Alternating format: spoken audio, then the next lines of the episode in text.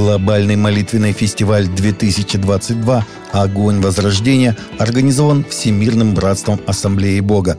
Фестиваль пройдет онлайн с 27 по 29 июня этого года. Церкви соберутся вместе, чтобы молиться за народы непрерывно в течение 50 часов. Верующих поведут в молитве начальствующие епископы и суперинтенданты пятидесятнических церквей и союзов. Российская церковь христиан веры евангельской пятидесятников присоединяется к молитвенному фестивалю 28 июня в 19.00 по Москве. В молитве участвуют начальствующий епископ РЦХВЕ Эдуард Гробовенко и группа прославления церкви «Новый Завет Пермь». Патриарх Московский и всея Руси Кирилл отнесся с юмором к своему падению во время службы в Новороссийском храме Петра и Февронии Муромских, который он осветил в минувшую субботу, сообщает Интерфакс «Религия». То, что я сегодня упал, ничего не значит. Просто пол прекрасный, в него смотреться можно. Он такой блестящий и гладкий. Но когда на него падает вода, даже святая, работают законы физики, сказал патриарх, обращаясь к собравшимся после службы. Он отметил, что падение не имело последствий для его здоровья.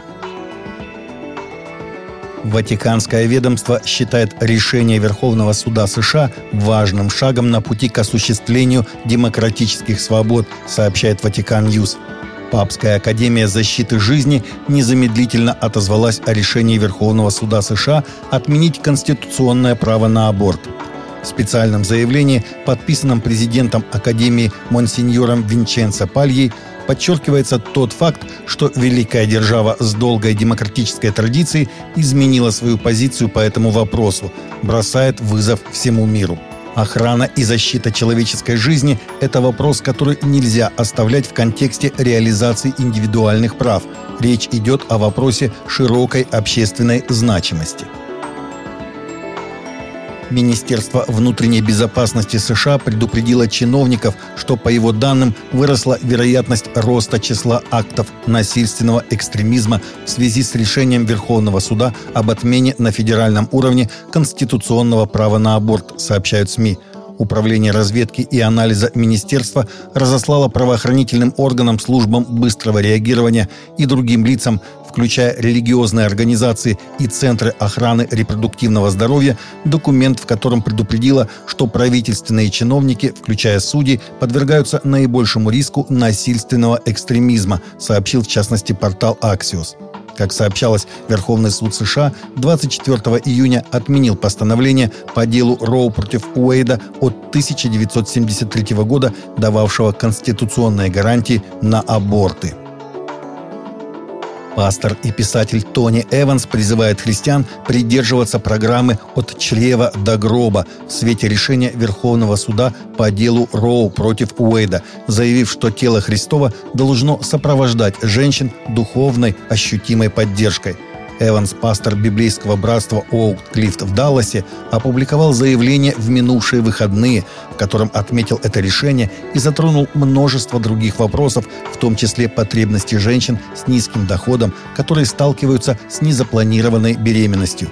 Кроме того, сказал Эванс, верующие должны проявлять сострадание к женщинам, которые сделали аборт. Всеукраинский совет церквей и религиозных организаций осудил поспешность и недемократичность, проявленные Украиной при подписании и ратификации Стамбульской конвенции. Официальное заявление опубликовано на сайте организации. Всеукраинский совет церквей и религиозных организаций назвал тревожным сигналом для демократии в Украине ту скорость, с какой парламент проголосовал, а президент подписал закон о ратификации Стамбульской конвенции – Верующих родителей разных конфессий беспокоит статья 14 Конвенции, требующая включения в школьную программу учебного материала по таким вопросам, как нестереотипные гендерные роли. Родители опасаются, что это превратится в пропаганду однополых отношений. Важное движение идет среди христиан в США. Все больше церквей в стране пытаются решить большой вопрос о том, как бороться с бездомностью в своих общинах – один из способов – постройка микродомов. На свободных участках возле своих парковок и храмов со шпилями конгрегации строят все от стационарных и полностью автономных микродомов до миниатюрных передвижных домиков и нескольких других типов небольших жилых помещений. Последний проведенный общенациональный опрос показал, что около 580 тысяч человек остались без крова ночью в январе 2020 года, согласно ежегодному отчету Департамента жилищного строительства и городского развития об оценке бездомных для Конгресса. Это число, основанное на быстрых подсчетах, растет уже четвертый год. Таковы наши новости на сегодня. Новости взяты из открытых источников. Всегда молитесь о полученной информации и молитесь о мире.